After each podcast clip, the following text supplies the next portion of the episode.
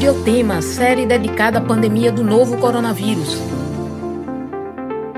Olá, ouvinte das rádios Universitária FM 99.9 MHz e Paulo Freire AM 820 kHz. E você que nos acompanha pela transmissão ao vivo no YouTube.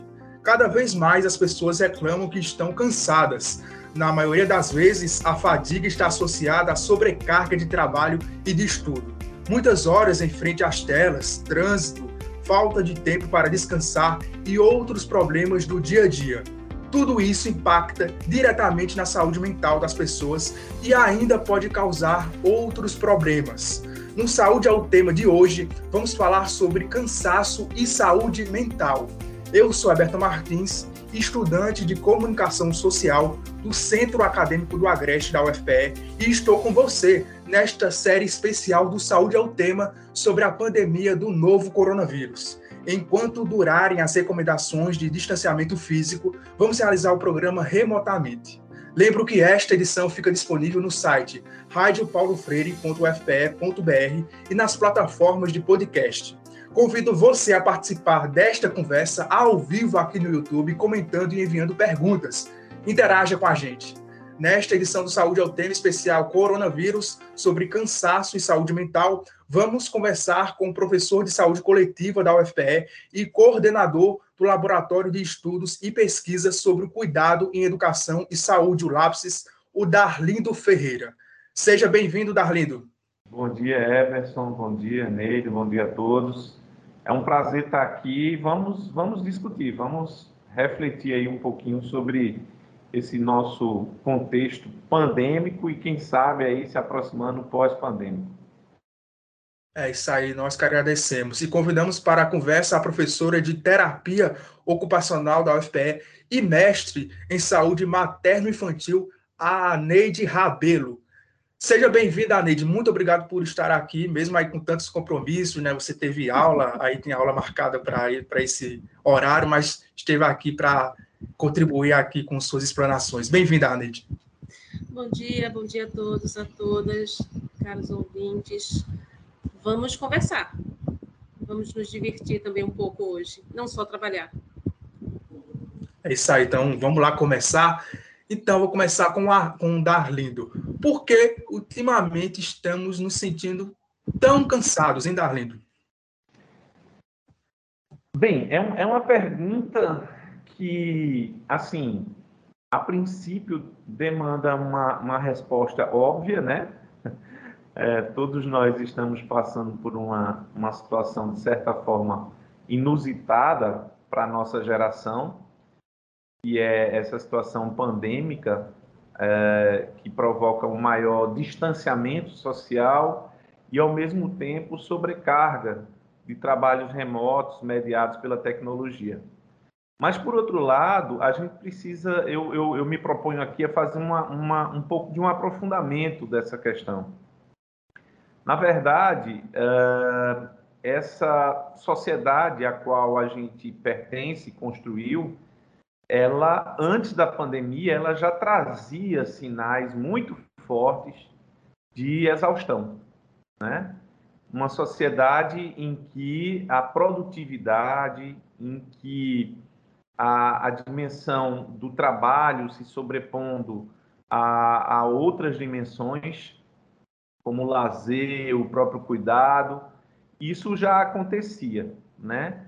Com a pandemia, eu acredito que se intensificou é, alguns aspectos, se intensificaram alguns aspectos, e por outro lado, surgiram novos aspectos. Uh, a questão central, me parece, é a gente é, entender, e aí eu já, desde já, eu vou defender essa perspectiva aqui nesse nosso debate, nessa nossa reflexão, é de tirar a culpabilidade do sujeito. Eu acho que fica um pouco uma visão restrita se nós olharmos como sendo assim, olha, você está exausto porque você está trabalhando muito. Você está cansado porque você escolheu fazer isso. Eu penso que a gente pode começar a entender o que nós chamamos por sujeito, subjetividade, enfim, não vamos entrar nesses aspectos teóricos, mas o que nós chamamos por nós como produto da nossa constituição com o meio, com o social. Né? Eu diria até mais, nós somos sujeitos eminentemente sociais. Então, nesse sentido, a gente não pode destituir a cultura, a sociedade a qual nós pertencemos e nós ajudamos a construir como elemento constitutivo desse processo. Se existe um sujeito cansado, é porque existe uma sociedade que demanda esse sujeito cansado. Se existe um sujeito exausto, é porque existe um modelo de produção, de capital, de sujeito que leva a isso. Então, isso merece a gente aprofundar. Então, é, sendo mais objetivo, estamos cansados porque estamos vivendo e construímos uma sociedade que demanda esse tipo de trabalho e a partir dessa nossa relação com essa experiência da pandemia se intensifica relações mais virtuais, relações mais distanciadas que implicam na necessidade de mais atenção, uh, mais energia e o corpo, como elemento constitutivo desse processo, ele vai reclamar, ele vai dizer, olha, estou aqui, preciso descansar.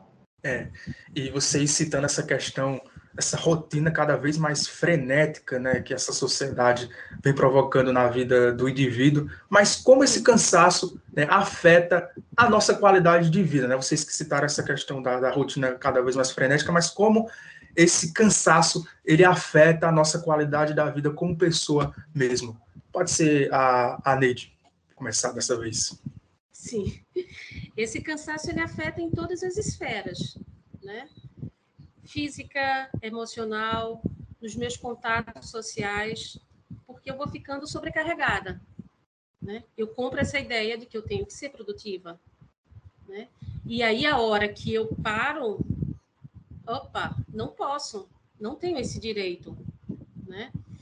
Então eu preciso reorganizar minha minha rotina. Eu preciso repensá-la e incluir na minha rotina meu autocuidado, o cuidar de mim, né? E tá pensando o que é significativo para mim, o que é importante para mim, né? E quando eu falo assim no autocuidado, eu falo cuidar, pensar no meu sono, na qualidade do meu sono, pensar na qualidade da minha alimentação, pensar na, na minha higiene, né? Uh, algo muito comum na pandemia. Estamos trabalhando home office. Né? Então, posso não ligar a tela, porque eu acordei mais tarde, porque eu já não dormi bem, né? E aí eu começo uma aula ou é uma reunião que é rápida, mas eu nem troquei de roupa, eu sigo com o pijama, eu sigo com a camisola, né? Porque não dá tempo.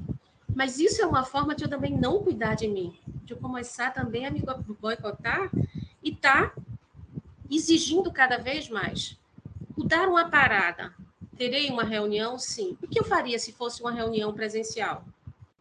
Banho, me produzir, perfume, um batom. Irei para uma reunião online? Idem. Para, tempo para se arrumar, né? Se cuida, se prepara para esse evento que você vai participar. É pela tela, não interessa é um evento, é um encontro com o outro. Então, eu preciso me arrumar, eu preciso criar o clima, eu preciso preparar o espaço no qual eu estou, né? E isso vai me ajudando também a estar tá definindo os diferentes papéis. Eu agora eu estou trabalhando, então tá. Eu estou aqui na minha bancada de trabalho. É na minha casa, na minha sala, sim, mas é a minha bancada de trabalho. Então aqui eu estou trabalhando, né? Parei, encerrei, o que, que eu tenho que fazer? Está próximo da hora do almoço. Então, ok, me direciono para a cozinha e vou organizar o que eu tenho. Então, eu começo a estar tá estabelecendo a minha rotina de acordo com as atividades que eu tenho que realizar naquele momento. E com isso, eu vou também aprendendo a dizer: opa, não, espera, minha vida não é só trabalho, né? E aí eu vou respeitando também essas diferentes esferas. Meu corpo não vai ficando tão cansado, porque diante da tela eu fico muito mais tempo sentado, né? É, eu tenho, a gente tem dado muito pouca aula de pé, e eu faço isso. Tem hora, gente, vamos voltar aos velhos tempos, atenção, fico de pé, me distancio, tá todo mundo me vendo, tô linda, então tá, vamos seguir. para poder dar uma aula numa dinâmica diferente e para poder interagir também com os meus alunos de uma forma diferente. Porque é o que eu faria quando estivesse quando estou em sala de aula, né? Então, como como movimentar isso e criar um ambiente mais uh, mais próximo da realidade presencial. Claro, terão diferenças, sim, mas o que ajustes eu posso fazer para poder estar tá é, é, dando o que há, melhor de, o que há de melhor em mim, curtindo também o que eu estou fazendo, né? Porque trabalho também implica em eu ter prazer, não é só tortura, de jeito nenhum, né? Isso é uma grande diferença para minha saúde mental. Você gosta do que faz?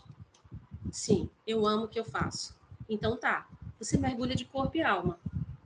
Então você precisa cuidar também desse teu corpo e dessa tua alma para poder mergulhar no que você está fazendo. Seja trabalho, seja uma outra esfera da tua vida. Deixa eu escutar um pouquinho o Arlindo. A gente tem que se policiar, porque parece que a gente gosta de falar, né, Arlindo?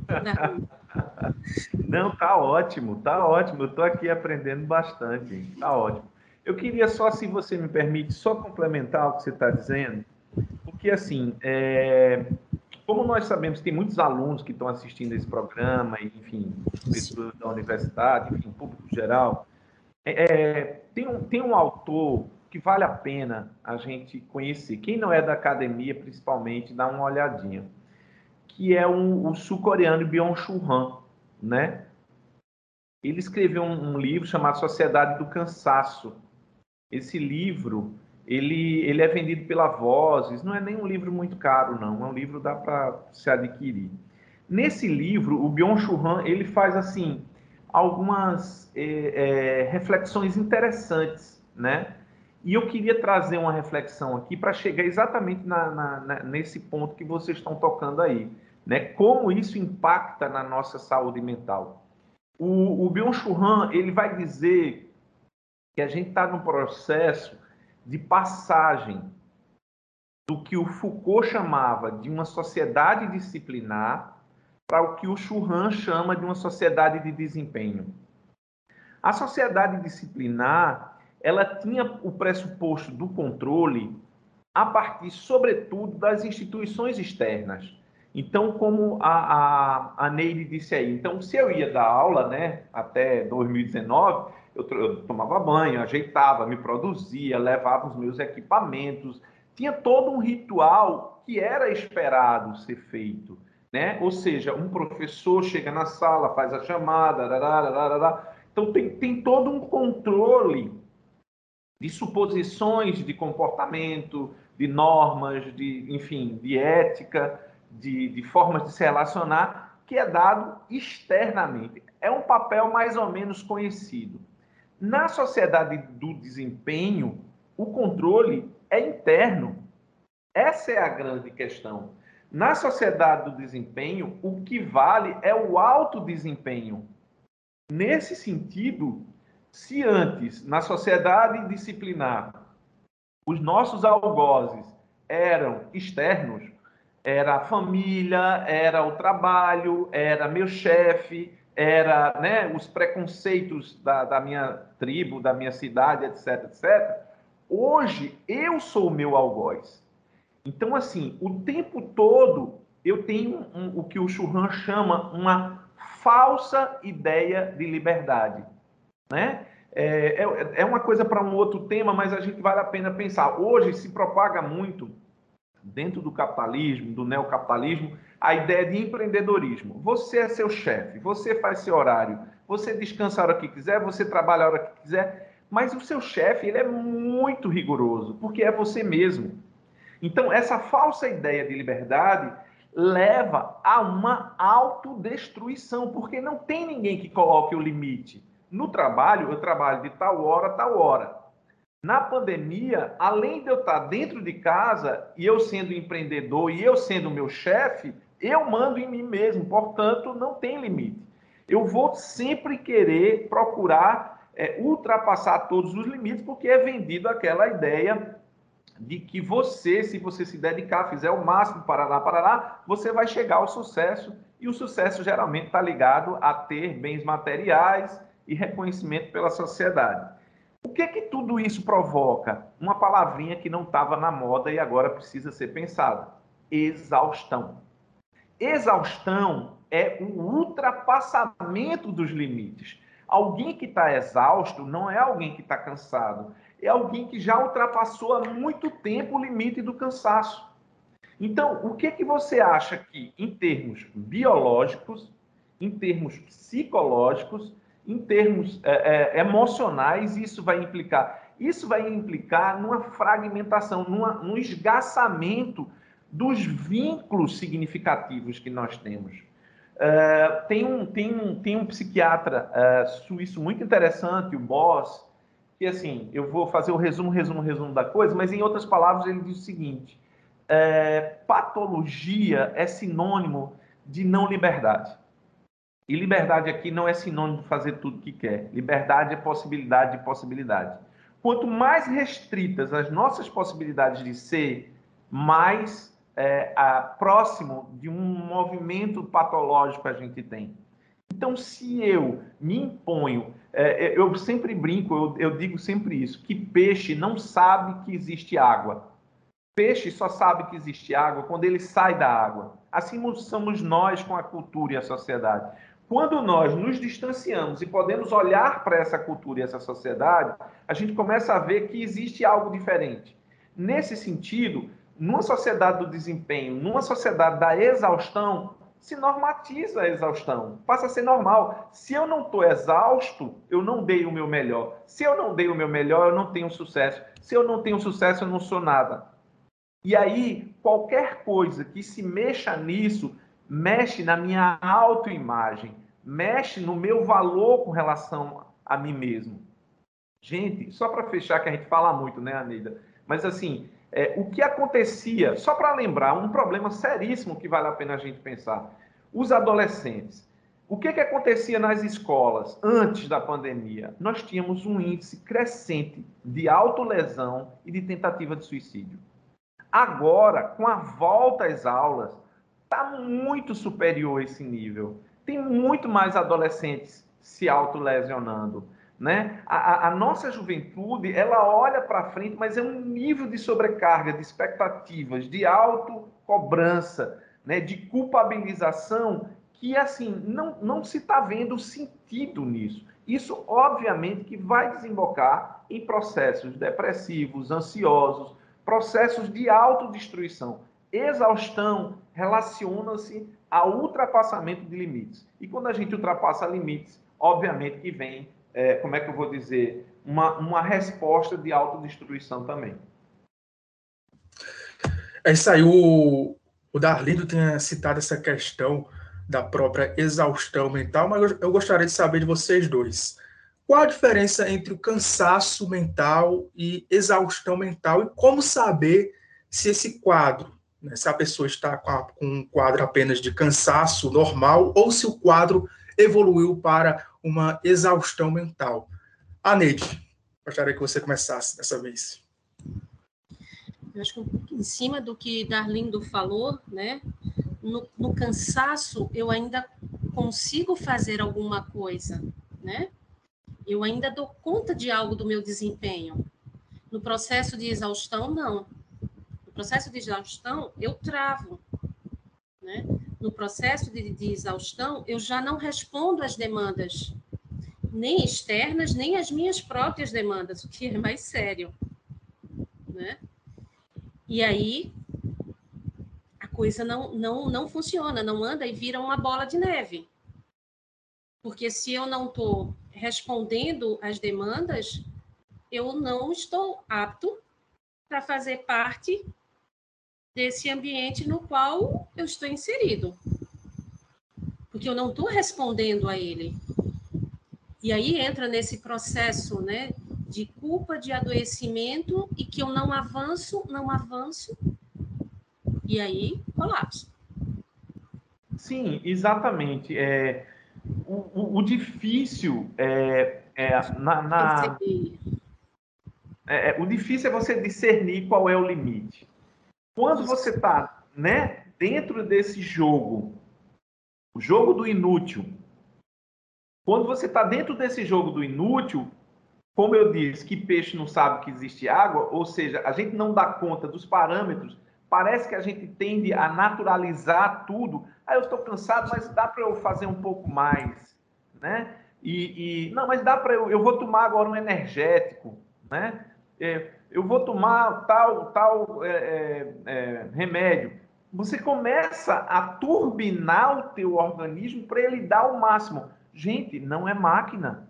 Gente, não é máquina. Então, é, tem questões. E, e, mesmo a máquina tem limites, né? Exatamente, mesmo a máquina tem limite, tem que ter manutenção, tem tempo de uso, né? E assim, é, tem, um, tem, um, tem um questionamento ético por trás de tudo isso que, que, que é muito fundamental, né? Eu acho que você trouxe isso, né? Quer dizer, trabalho, a partir da modernidade, ele passa a ser visto como sendo obrigação. Trabalho passa a ser visto como sofrimento. Trabalho passa a ser visto como é, sustentabilidade. E trabalho é realização também. Trabalho tem que ter sentido, né? Porque, é, assim, se, se, se a gente for pensar a grosso modo, tem três dimensões que, que, que são fundamentais. E o trabalho, ele, ele, ele atravessa isso. E a gente precisa colocar, sobretudo, a revolução tecnológica que a gente está passando. É tempo, espaço e corpo. Essas três dimensões estão sendo absolutamente transformadas. Nós, agora, nesse momento, estamos em espaços diferentes, mas ocupando o mesmo espaço virtual. Nosso tempo também não é o mesmo tempo, porque esse programa vai ficar gravado, vão ter pessoas que vão assistir depois e vão estar com a gente, sentar com a gente. Então, assim, a tecnologia, ela mexe nessa dinâmica que é uma dinâmica fundamental para constituir a nossa subjetividade, o nosso processo de subjetivação. Isso é bom, isso é ruim, não estou entrando no mérito moralista da coisa, não é uma, um julgamento moral. É, é o seguinte, uh, bem Paulo Freireanamente, né, para fazer jus ao nome da rádio, a quem serve isso? Que sentido isso tem? Eu vivo para trabalhar ou eu trabalho para viver? Viver é mais do que trabalho? E se não tem trabalho, tem o quê? O que é que faz sentido para a nossa existência? O que é que eu faço com a minha temporalidade? Ah, porque morreu fulano, a morte. Aí todo mundo fica constrangido. Pouco depois esquece todo mundo e entra na roda viva do trabalho. Mas para além do trabalho, tem o quê? Então, são questões éticas que, éticas que parecem coisas estratosféricas que a gente precisa discutir desde a formação, porque nós que somos profissionais de saúde, nós também estamos formando profissionais da saúde que pensam tecnicamente. Só pensam no corpo, acham que saúde é sinônimo de ausência de doença. E, e não é assim. Eu acho tão estranho quando se fala em saúde mental como se fosse uma coisa separada da saúde do corpo. Ou fala da saúde do corpo como se fosse separada da saúde mental. Não existe corpo sem mente, nem mente sem corpo. Você é uma totalidade. Então, se a tua coluna está com escoliose, etc, etc, é uma postura errada que está provocando isso, mas quantas horas por dia? Você faz o quê? Como você faz o que você faz? E não é aquela coisa do dever fazer diferente, porque você tem que ter a coluna boa. Não, você tem que ser feliz. Você tem que ter saúde, né? Nós não estamos nos alimentando bem, a gente não está dormindo bem, porque a gente está modificando, inclusive, a estrutura do nosso próprio corpo. Então, são coisas que a gente precisa pensar, refletir. E, assim, é, é, é não, eu, eu, eu sempre coloco assim, não dá para naturalizar. Pensar, às vezes, dá trabalho. A gente tenta, a gente tenta fazer é, encurtar o pensamento e se apegar a coisas prontas. Mas quanto mais a gente se, se apega às coisas prontas, mais alienado a gente está de si mesmo. E aí, um belo dia, você descobre que você está com um problema sério na coluna, que você está com a depressão, como se depressão fosse uma gripe, né? Um vírus. Ah, eu peguei a depressão. Não é assim. Você levou um tempão para desenvolver ela.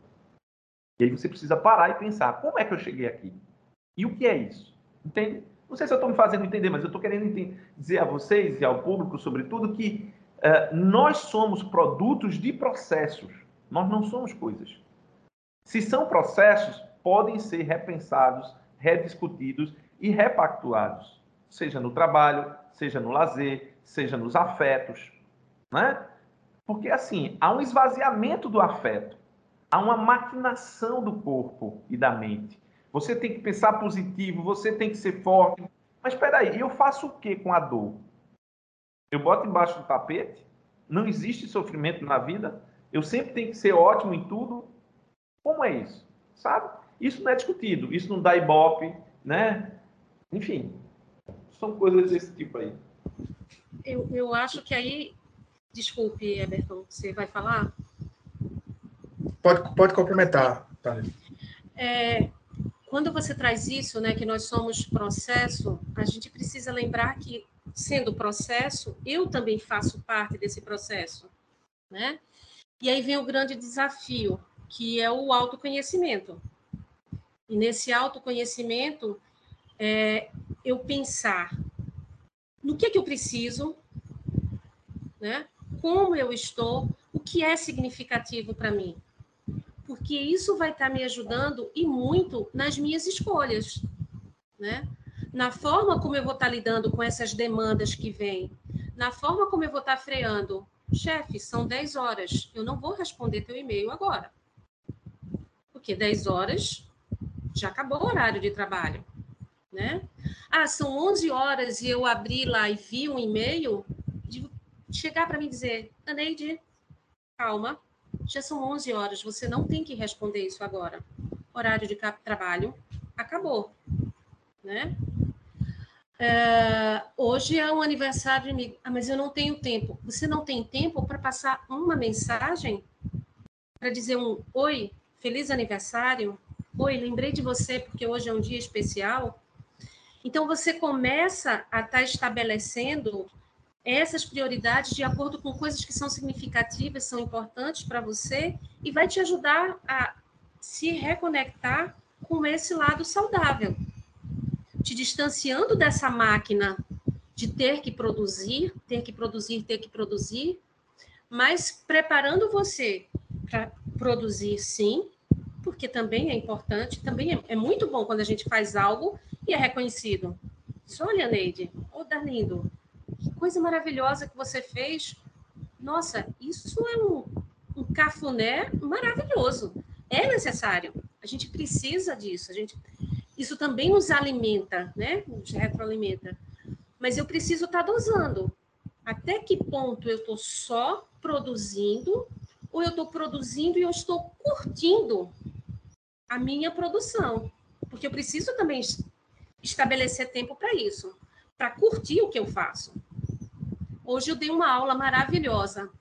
Uau, né?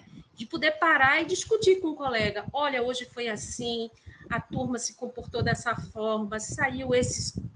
Isso é maravilhoso. Então, fiz o meu trabalho, sim. Fiz só o meu trabalho? Não, eu fiz mais do que o meu trabalho. Eu fiz o meu trabalho e eu curti, eu me diverti e eu pude compartilhar minha experiência com o outro. Isso é fantástico. Então, é, é dar essa pausa também para a gente começar a estar tá segurando essa, essa exaustão, né? Então, tô cansada hoje, sim. Eu comecei o dia cedo, não parei. Mas como foi para mim? Para. Faz uma autoavaliação. E aí, que ajustes você precisa fazer? Ô, oh, Neide, não dá para seguir nesse ritmo. Ah, mas hoje foi excepcional. Ok, mas não dá para toda terça você estar tá com uma atividade ligada na outra. E aí esse autoconhecimento vai te dando também esses outros parâmetros, esses freios.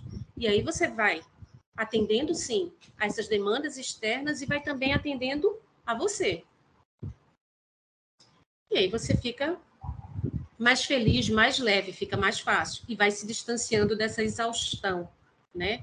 E esse cansaço vai tomando uma outra dimensão, porque eu vou também aprendendo a lidar com ele. É, e vocês estão citando essa coisa de aproveitar melhor esses momentos né, de folga, de lazer, mas eu gostaria que vocês né, dessem mais orientações, né, dessem mais sugestões de como a gente pode aproveitar justamente esses raros descansos, né, nos dias de folga, que com esse com essa rotina cada vez mais frenética que a gente vem sofrendo na sociedade, mas como a gente faz para aproveitar esses descansos nos dias de folga, quando ainda tem os trabalhos de casa para fazer, principalmente, né, a mulher, acho que a Neide pode falar muito bem sobre isso, não é isso, Neide? É criar espaços de lazer. O lazer ele não tem que ser restrito ao final de semana. O lazer ele não tem que estar restrito a eu ter dinheiro para poder bancar uma viagem, por exemplo, ou eu fazer um passeio que vai envolver né, um, um, um gasto financeiro.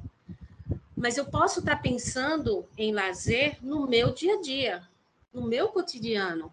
E eu posso criar durante o dia espaços de lazer. E aí eu vou me pegando energia. Então, por exemplo, eu gosto de música, tá?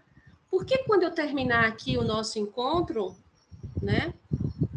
Que sim, está sendo ótimo, está sendo prazeroso, também é trabalho, mas está exigindo que eu fique um certo tempo parada diante da tela, me comunicando com outros com uma tela, que é um outro um outro esforço que a gente faz, a gente pode falar sobre isso depois, né? Mas por que, que eu não posso dar uma pausa e escutar uma música. Ah, Neide, você vai sair? Não, não. Posso ir até a janela, posso ir até a varanda, posso conversar com a minha planta. Olha, eu acabei de ter um encontro agora maravilhoso. E você, como está? Meu bom dia hoje foi tão rápido com você. Isso não é lazer? Sim, se é algo significativo e se é algo que eu escolhi que é importante para mim, por que não?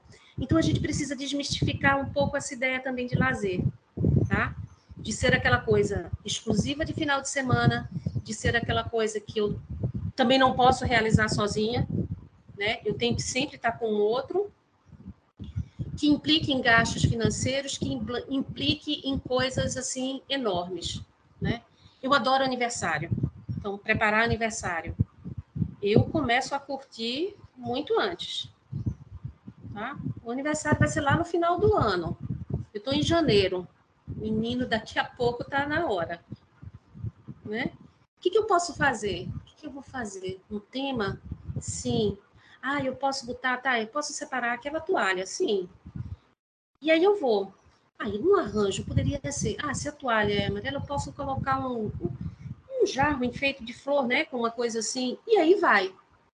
Né? Então, esse planejar já me envolve na atividade. Eu não preciso ser só atividade em si. Ela já está me envolvendo, já está me dando é, refrescos no meu dia a dia.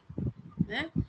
Atividades domésticas, sim. Cansativos, sim. Exaustivos, sim. Só para mulher? Não.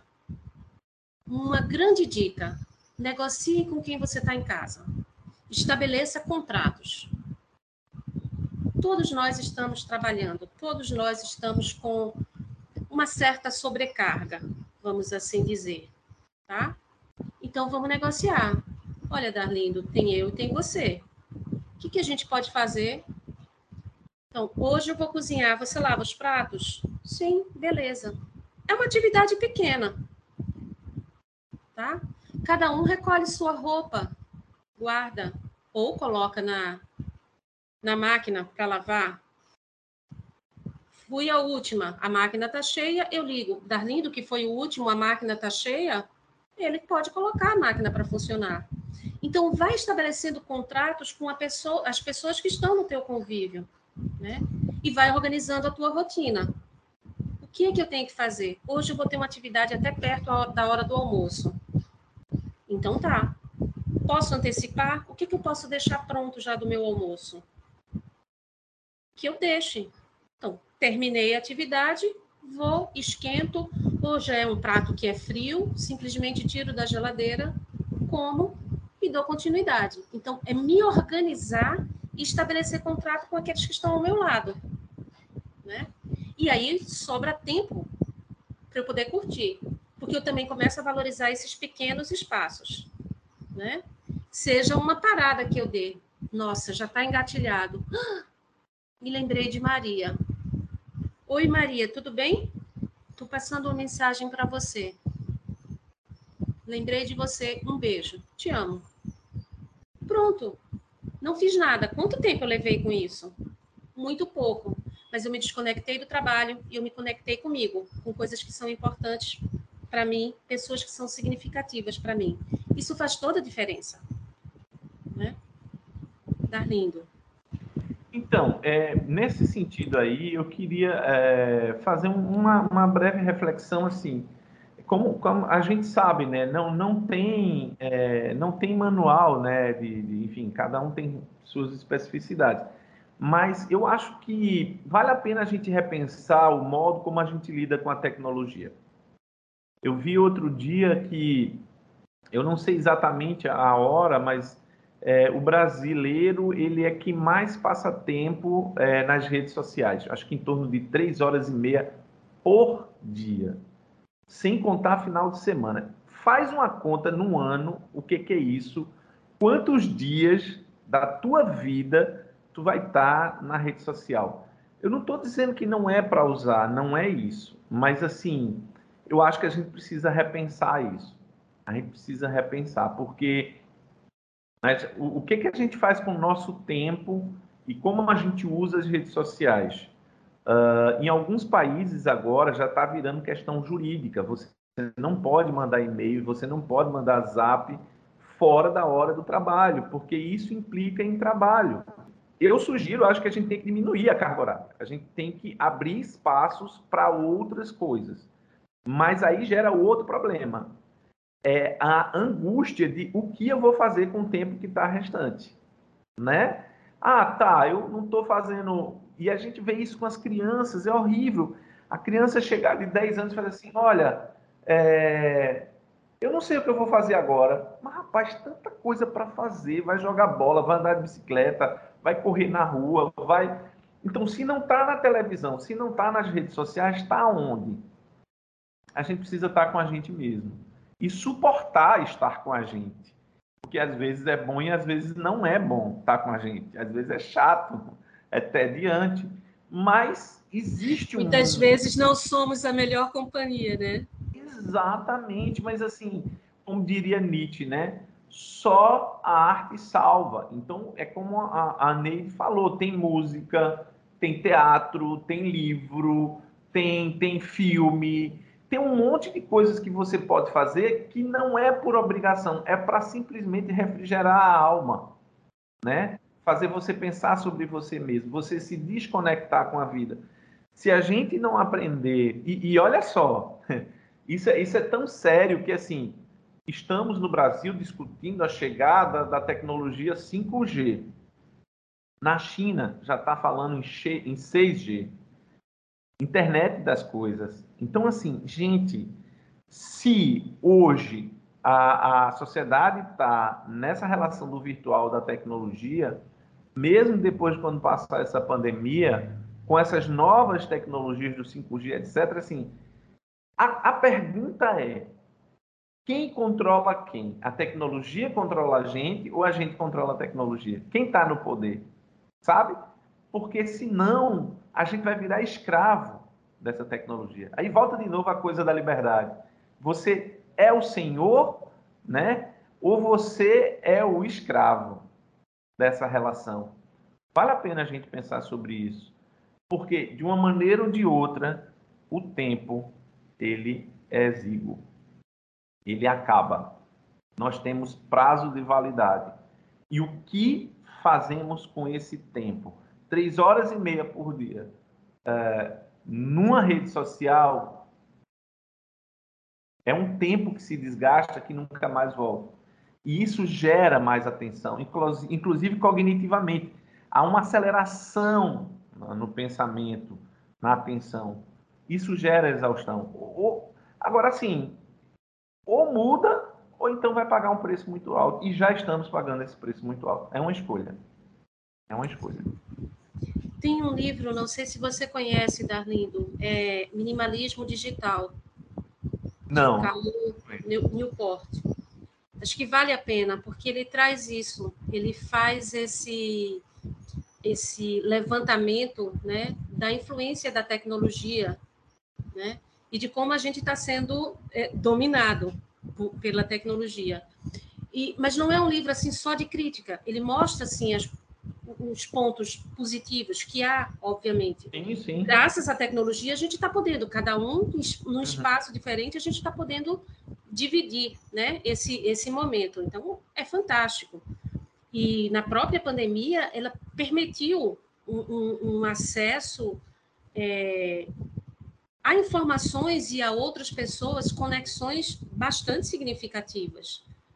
É, mas a gente precisa ver também o uso dela, como ela está sendo utilizada, né? Como a tecnologia está tomando conta do nosso dia a dia, né? É, Para não me tornar dependente dela. Ela está a meu serviço, mas eu não eu a serviço dela, né? É, essa dependência é que é, é que é perigosa, né? Eu poder contar com esse recurso é fantástico, né? Não, eu tenho uma tecnologia que permite que eu estabeleça contato com o outro. Ótimo. Eu só conseguir estabelecer contato com o outro através da tecnologia, aí é que mora o, o perigo, né? Então, é, é, bem interessante. É minimalismo digital. Né? Depois eu posso estar te passando o, o, os dados. Muito legal. Vou, vou querer sim. É isso aí, a gente está caminhando para o final do programa e como passou rápido, né? Como passou rápido, gente. Realmente ótimo programa. Eu gostaria de passar a palavra para cada um de vocês, fazer uma breve consideração final, enfim, recomendações que vocês tenham para passar para a gente, para o ouvinte. Enfim, comece por, pelo Darlindo Ferreira. Então, eu quero agradecer o convite, o prazer de conhecer aqui a, a Neide, conhecer vocês. É, só queria aproveitar o espaço para divulgar o projeto de extensão que eu coordeno. Chama-se Projeto Acontecer em Saúde e Educação. Vocês podem procurar isso no Instagram, Projeto Acontecer. Nós disponibilizamos atendimento de plantão psicológico online, é aberto à população. Eu também gostaria de agradecer, foi ótimo, um encontro maravilhoso, uma conversa tão, tão legal, tão produtiva e leve. A, a agradecer a, a essa oportunidade. Obrigada. Nós que agradecemos a todos vocês, vocês aí que conseguiram encaixar os seus horários, as suas, as suas agendas para estarem aqui conosco. É isso aí, o Saúde é o Tema fica por aqui. Se você já pode se vacinar, vá logo. E mesmo se você já foi vacinado, continue seguindo as medidas de prevenção.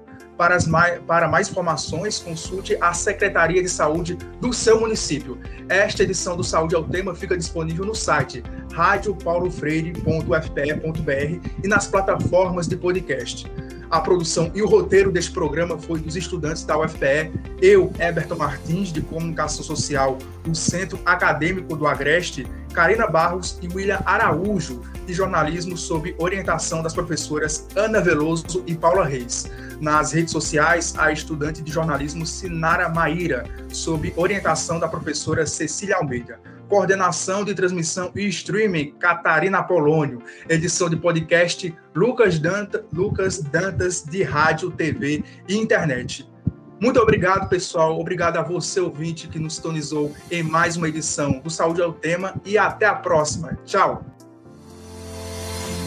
Saúde é o tema, série dedicada à pandemia do novo coronavírus, uma produção da Rádio Universitária Paulo Freire, AM 820 kHz e da Universitária FM 99.9 MHz, com apoio do programa Fora da Curva e da Pró-Reitoria de Extensão e Cultura da Universidade Federal de Pernambuco. A música tema é a faixa Teamwork, de Scott Holmes. Para mais informações, acesse www.ufpe.br/rpf.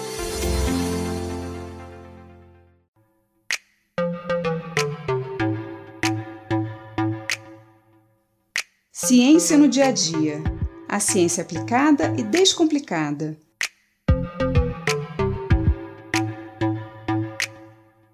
Você já parou para pensar sobre o que é a eletricidade? O que é essa energia que sai das nossas tomadas e que faz todos os nossos aparelhos elétricos e eletrônicos funcionarem? Para entendermos o que é eletricidade, temos que entender primeiro o que são os elétrons. Elétrons são partículas que fazem parte dos átomos. toda matéria que existe no planeta é formada por átomos. A água, o ar, as nossas células, tudo é feito de átomos. E os átomos são formados por partículas ainda menores, que são os prótons, os nêutrons e os elétrons. Os prótons, que têm carga positiva, e os nêutrons, que têm carga neutra, formam o núcleo do átomo. E os elétrons, que têm carga negativa, giram em torno desse núcleo. Se um átomo tem elétrons em excesso, eles se movimentam para outro átomo que esteja com falta de elétrons, para equilibrar as cargas positivas e negativas. E a eletricidade é justamente esse movimento de elétrons de um átomo para outro. Nas pilhas, como eu falei aqui em outro episódio, os elétrons migram de um metal para outro, formando uma corrente elétrica. E é essa corrente que permite que os aparelhos funcionem. Mas existem outras formas de obter eletricidade além das pilhas, como os painéis solares, as usinas eólicas, hidrelétricas, termoelétricas, nucleares. Nos painéis solares, por exemplo, quando a energia luminosa do Sol atinge esses painéis, geralmente feitos de silício, ela causa a liberação dos elétrons do silício que fluem pelo painel, gerando uma corrente elétrica. As usinas eólicas usam a energia do movimento dos ventos, que faz girar aquelas pás enormes que mais parecem cataventos gigantes. O movimento das pás aciona um gerador que está acoplado nelas. E esse gerador transforma a energia do movimento, ou energia mecânica, em energia elétrica. E isso acontece porque o gerador é composto por fios elétricos que envolvem um ímã, o movimento das pás faz com que o ímã gire, criando um movimento de elétrons e gerando a corrente elétrica. O mesmo processo ocorre nas usinas hidrelétricas. O movimento da água que passa pelas comportas da usina gira as turbinas que geram a corrente elétrica. Essa energia gerada é então conduzida pelos fios até as nossas casas. Nas usinas termoelétricas e nas usinas nucleares, também acontece um processo semelhante. Mas nesses casos, o movimento das turbinas é gerado pelo calor. As usinas termoelétricas usam o calor gerado pela queima do carvão, do óleo ou do gás para aquecer a água das caldeiras que se transforma em vapor. E é esse vapor que move as turbinas que geram a corrente elétrica. Nas usinas nucleares, o calor para aquecer a água é gerado por reações nos núcleos de alguns átomos que possuem alta radioatividade, como o urânio. Por isso, são chamadas usinas nucleares. Nós precisamos de energia elétrica para absolutamente tudo no nosso dia a dia. Para conservar os alimentos nas geladeiras e congeladores, para iluminar nossa casa ou para fazer funcionar todos os equipamentos indispensáveis para a nossa vida, nós precisamos de eletricidade. Basta ficarmos algumas horas sem energia em casa para sentirmos a falta que ela nos faz. Mas todas essas formas de obtenção de energia, seja por painéis solares, usinas eólicas, hidrelétricas, termoelétricas ou nucleares, geram custos altíssimos. E não são só custos financeiros, mas um enorme custo ambiental.